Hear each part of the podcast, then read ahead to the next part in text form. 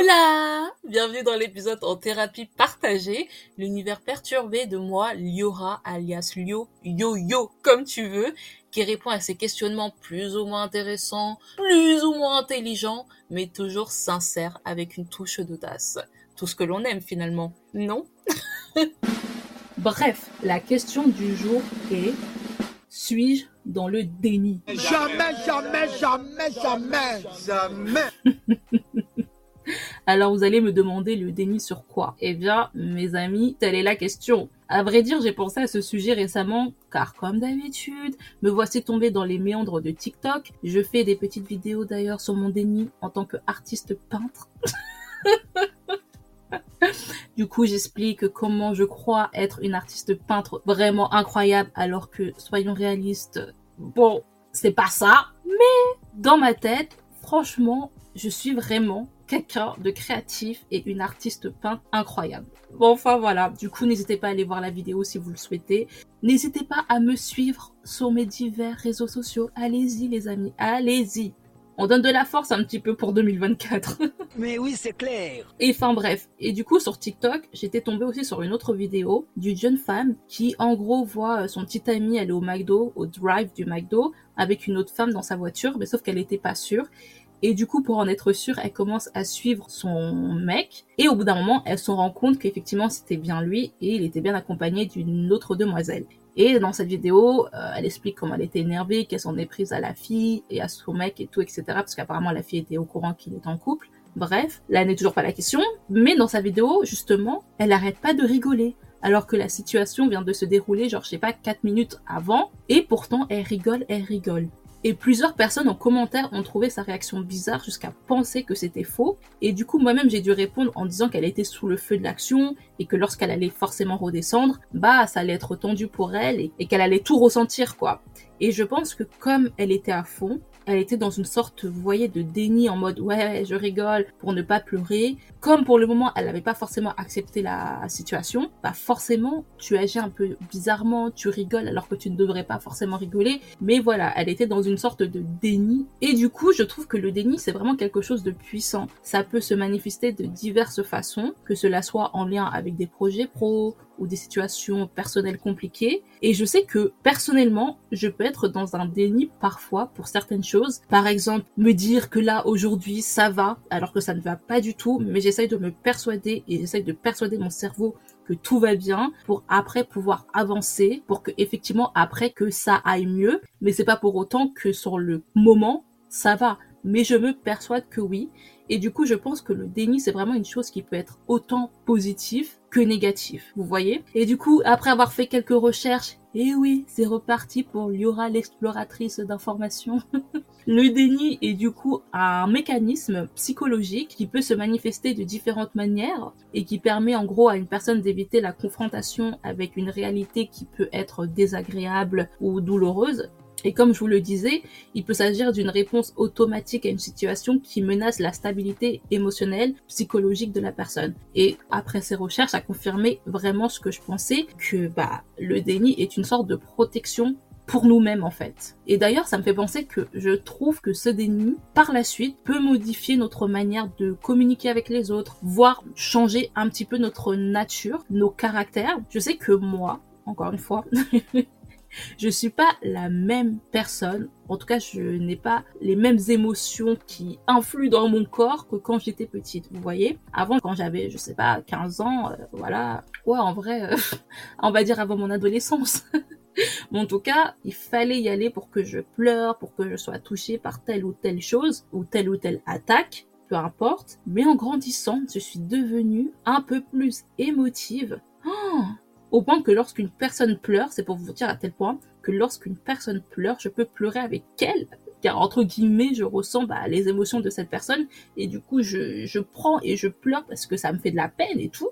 Et vous vous rendez compte Alors que avant, c'est que nenni en fait, je vous dire. Vraiment pas. Et du coup, est-ce que ce changement a lieu car c'est la vie forcément on évolue et on nous sommes pas pareils que lorsque nous étions petits. Donc est-ce que ce sont les hormones de l'adolescence qui chamboulent tout? C'est une possibilité forcément, mais peut-être que j'étais un peu dans un déni sur quelque chose et du coup bah j'étais peut-être plus fermée aux émotions que cela soit les miennes ou celles des autres. C'est une possibilité ou c'est aujourd'hui que je suis dans un déni de mes émotions et et qu'en vrai, tellement que je suis dans un déni, bah, mes émotions affluent euh, dans tous les sens, en fait, tout simplement. En vrai, qui sait? Du coup, après plusieurs recherches, comme je vous le disais, j'ai pu noter au moins cinq éléments qui peuvent expliquer le déni. Le premier étant, comme je vous le disais, la protection émotionnelle. Donc le déni peut servir de mécanisme de défense pour protéger la personne contre des émotions trop difficiles à gérer, comme la peur, la tristesse, euh, même la honte. Et en refusant en gros cette réalité, la personne peut temporairement éviter ses émotions. Et je pense que beaucoup de personnes font cela, en tout cas utilisent le déni pour ça dans la vie de tous les jours, pour pouvoir avancer et continuer, comme on dirait, de vivre. Voilà, tout simplement. Puis parfois, il y a cette réalité qui est assez compliquée. On peut se sentir rabaissé par telle ou telle situation, et du coup, notre estime de nous-mêmes peut être un peu touchée, voire beaucoup. Et c'est le deuxième élément du mécanisme du déni, qui est de maintenir une certaine estime de soi, tout simplement pour pas qu'on se sente menacé et qu'on ait une image positive de nous-mêmes. Pour donner un exemple, ça me fait penser aux personnes, vous savez, en couple qui vivent euh, par exemple des tromperies et qui vont garder cette tromperie pour elles et ne pas forcément en parler à d'autres personnes, ça soit proches ou amis, et qui vont même peut-être plus loin faire genre que ça n'a jamais existé, afin de garder bien évidemment peut-être la personne avec laquelle elle est en couple, parce que si elle dit tout, bah forcément elle voudra peut-être se séparer, qui sait. Mais c'est aussi pour maintenir une certaine estime de soi en niant cette situation. Si elle oublie cette situation, si elle ne le dit à personne, bah en gros ça ne s'est pas passé et il y a personne qui pourra la juger et qui pourra la dénigrer entre guillemets. Du coup, elle maintient cette estime d'elle-même pour avancer. Puis je continue. Hein. Puis il y a un autre point de ce mécanisme du déni qui est la peur du changement. En vrai, tout est assez lié comme vous pouvez le voir. Hein. Certains individus peuvent craindre les conséquences du changement, même s'il est nécessaire, attention. Mais le déni peut être une manière de retarder ou d'éviter les ajustements, on va dire entre guillemets, nécessaires de la vie. Comme vous n'aimez pas le changement, vous allez tout faire pour retarder les échéances de votre vie, en fait, tout simplement, que ça soit pour un déménagement, pour, euh, je sais pas, une opportunité professionnelle, vous allez tout retarder parce que vous avez peur du changement et peur de l'avenir, entre guillemets, parce que vous ne savez pas ce qui va se passer plus tard et vous n'aimez pas ce changement, vous préférez rester peut-être dans une certaine routine.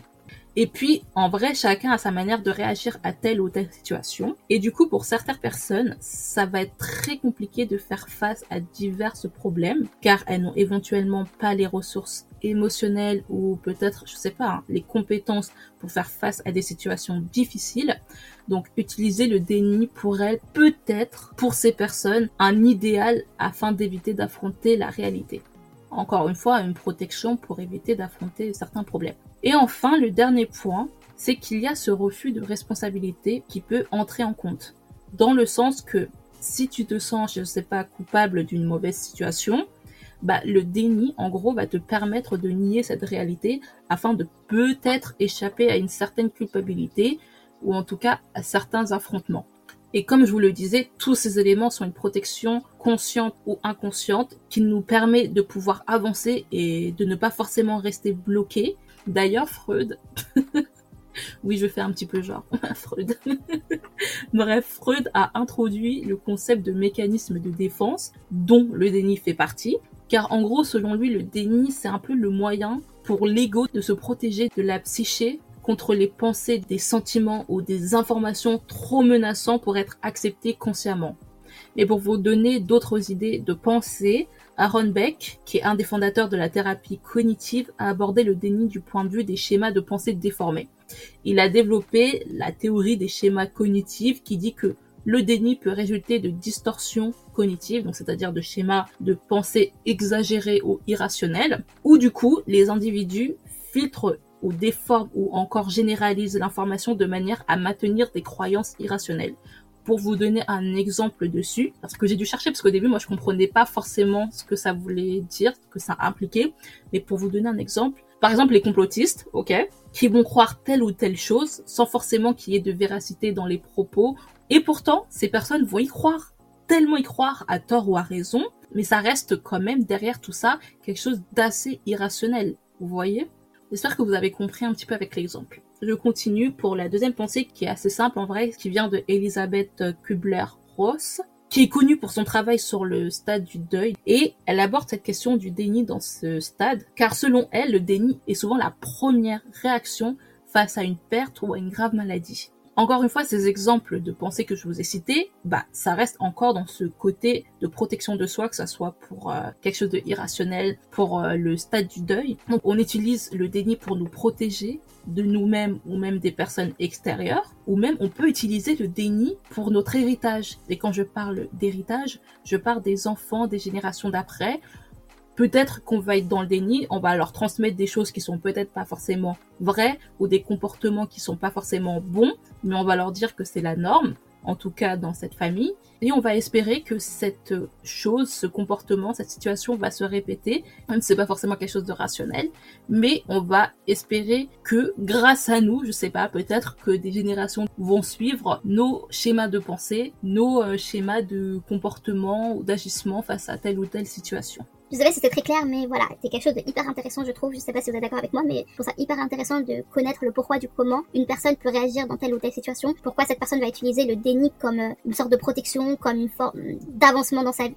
Enfin, pour terminer un peu le sujet, on utilise du coup le déni comme quelque chose de positif, ok, mais ça peut être négatif, c'est logique dans le sens que ça peut avoir un impact sur notre évolution personnelle, car on peut par exemple manquer des opportunités, le déni peut maintenir dans une sorte de schéma qui nous empêche d'évoluer et de s'épanouir dans tel ou tel projet, et le déni peut également être un problème relationnel, puisqu'on peut freiner, voire éviter certaines communications, et ça peut en découler peut-être de la frustration ou créer des non-dits, voire plus. Vous voyez ce que je veux dire? Et puis, comme évoqué depuis le début sur le côté émotionnel, enfin, c'est pas forcément idéal puisqu'on pourra accumuler du stress parce qu'on va laisser de côté nos émotions, mais elles seront toujours là. C'est pas parce qu'on fait genre qu'elles sont pas là qu'elles ne sont pas. Et du coup, ça peut même amener à une sorte de dépression émotionnelle et même parfois sans savoir comment y remédier car le déni est tellement fort et nous empêche de voir où est le problème de base. Et du coup, on reste bloqué, vous voyez. Et puis, vous savez, si on accumule trop de mauvaises choses, surtout le stress, on peut déclencher certaines maladies.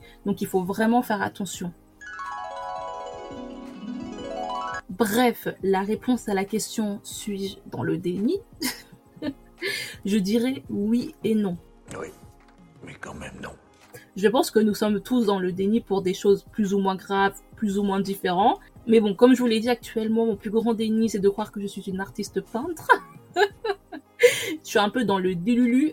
Et en plus, je vois beaucoup de gens dire ça. Nous sommes dans le délulu, car ils prennent ça de manière assez ironique, drôle, vous voyez. Mais blague à part, il est important de reconnaître que le déni peut être un mécanisme de défense naturel et temporaire dans certaines situations difficiles. Car c'est comme ça que l'on se protège et que on peut avancer, comme je vous l'ai dit, dans notre vie et qu'on essaye de ne pas être bloqué par telle ou telle situation. Cependant, lorsque le déni persiste et interfère avec le fonctionnement quotidien, ce n'est pas une bonne chose. Ça peut aggraver certaines situations qui auraient pu être réglées rapidement, ça peut même isoler et pire déclencher des maladies.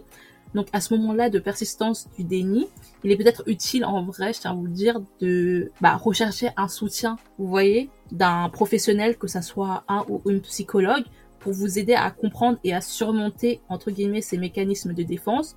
Ou même, je pense qu'en parler à des proches qui auront une écoute attentive et sans jugement peut aider. Mais en tout cas, faut arriver à prendre conscience de notre déni et voir si, au vu de la situation, il est plutôt positif ou négatif dans notre vie. Mais bon, comme je vous le dis régulièrement, dans la vie, il y a un juste milieu à tout. Alors prenez soin de vous et je vous dis à la semaine prochaine. Bisous.